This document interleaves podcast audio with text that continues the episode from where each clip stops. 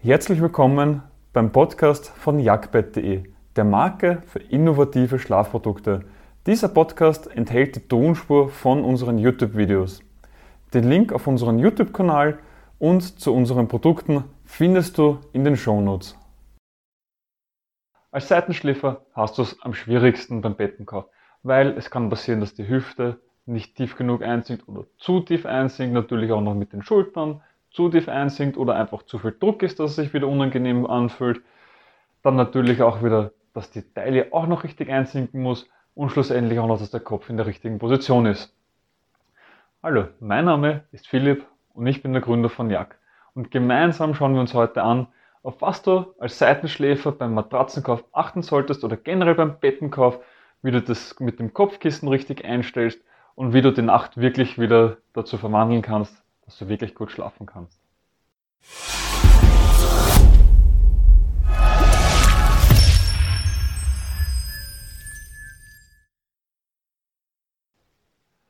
Doch bevor wir jetzt ins Eingemachte gehen, solltest du mal verstehen, dass der Schlaf dazu da ist, dass der Körper regenerieren kann, dass sich der Körper von den Strapazen untertags, sei es jetzt durchs lange Sitzen, durchs einfach nur Stehen und der, durch die Erdanziehung, dass die Wirbeln wieder zusammengestaucht werden, oder einfach durch sportliche Belastungen wieder entspannen kann, damit er in seinen Urzustand wieder zurückkommt und einfach wieder neue Energie hat, dass die Akkus wieder aufgeladen sind. Und das geht nur dann, wenn der Körper wirklich also vom Kopf bis nach unten hin in einer geraden Linie ist. Und sehen wir uns das jetzt einfach mal anhand von der Praxis an. Hier haben wir jetzt das Beispiel von einem Seitenschläfer, wie er in der Seitenansicht ausschauen würde. Und hier ist es wichtig, dass wir wirklich vom Kopf bis zum Fuß eine gerade Linie haben. Nur so können dann die Wirbeln auch wirklich wieder entspannen und der Körper kann sich wieder regenerieren. Woran erkennt man jetzt, ob es zu hart oder zu weich ist? Ganz einfach, wenn es zu hart ist, dann haben wir das Problem, dass wir hier und hier nicht tief genug einsinken können. Das heißt, es kommt zu diesem Effekt, dass wir einfach dann also so in die Richtung würde das dann ausschauen. Das heißt, man, wenn man jetzt dann sagt, dass die Hüfte und ah, die Hüfte und die Schulter würden jetzt dann optimal in einem rechten Winkel sein, wäre es so, wenn es zu hart ist, dass wir hier aufliegen mit der Taille, wo es schmäler ist und mit der Hüfte und mit den Schultern nicht richtig einsinken können. Das heißt, wir knicken so zusammen sozusagen weil uns drückt es nach oben hin. Andersrum wäre es, wenn die Matratze zu weich ist. Dann wäre es wie in einer Hängematte, man liegt einfach durch. So, und da wäre dann auch wieder hier das Problem.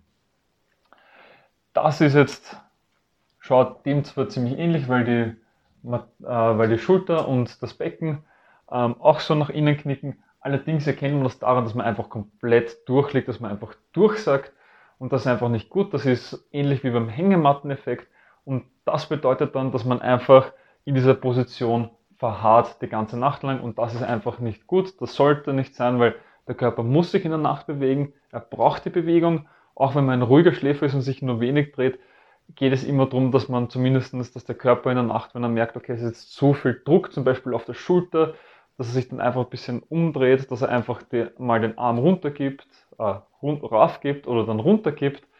Und genau, und dementsprechend ist jetzt auch wichtig zu verstehen, dass es jetzt nicht diese eine Schlafposition gibt für Seitenschläfer, sondern man sich einfach wohlfühlen sollte dabei. Und manchmal ist es einfach so, dass die Leute mit der Hand unterm Kopfkissen schlafen. Andere möchten wieder die Arme gerade nach unten haben. Und das ist halt einfach wirklich von Person zu Person unterschiedlich. Jeder sollte sich auch beim Probeliegen so in das Bett legen, wie er oder sie sich am wohlsten fühlt. Und natürlich gibt es dann auch noch ein paar Kniffe, weil es natürlich auch so ist, dass man, ähm, manche haben halt da die Beine angezogen, manche haben sie wieder gestreckt.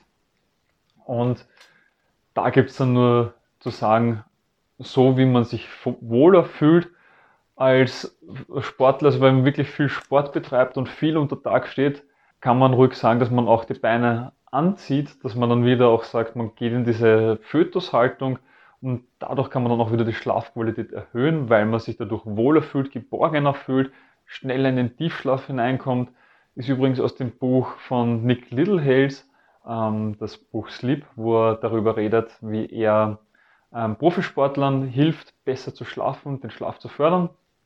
Anders wäre es wiederum, wenn man sagt, man sitzt eh schon den ganzen Tag. Man ist den ganzen Tag wirklich in dieser gleichen Haltung, dass man die Beine angezogen hat. Dann sollte man eher darauf achten, dass man in der Nacht die Beine schön lang macht, damit der Beuger in der Hüfte einfach mal wieder aufgeht, dass dann wirklich die Sehnen sich daran gewöhnen können, auch wieder lange zu sein.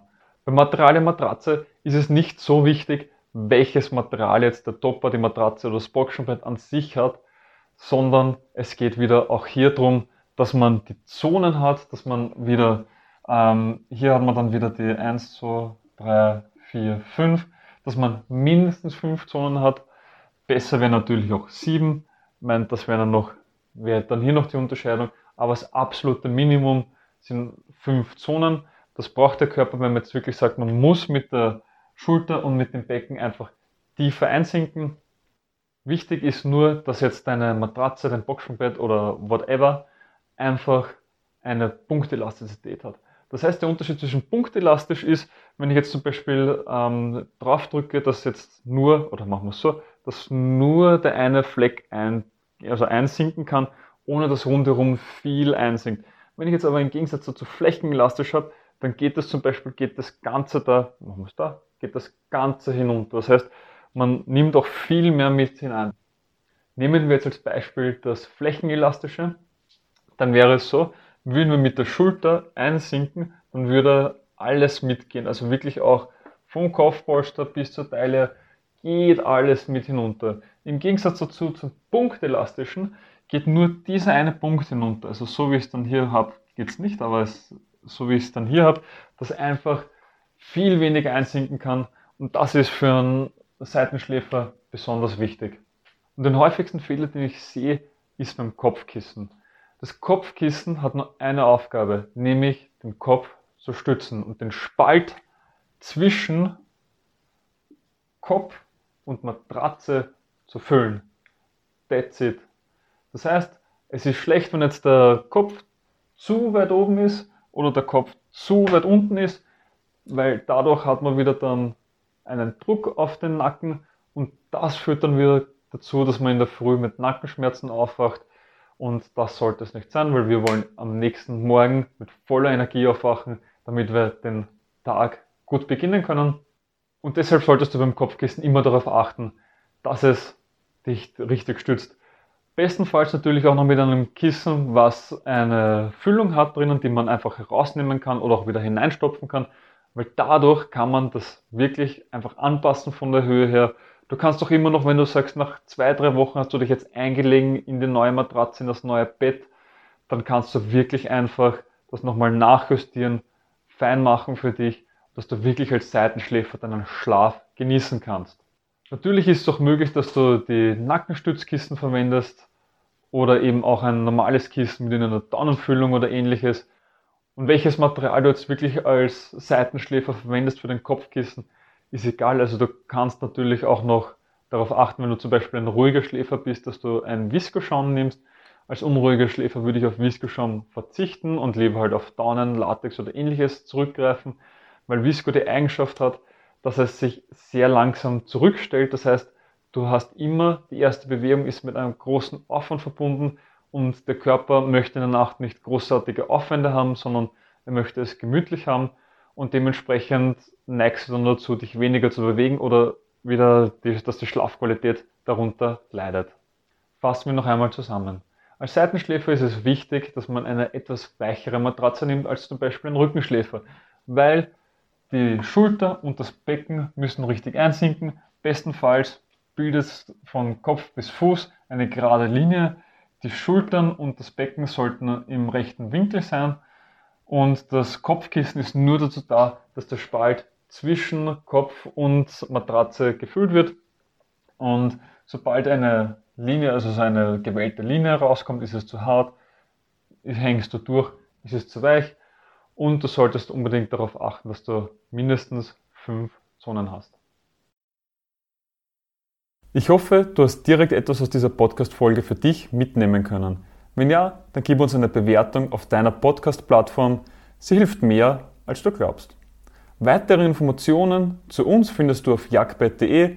Den Link dazu findest du auch in den Shownotes. Bis zum nächsten Mal.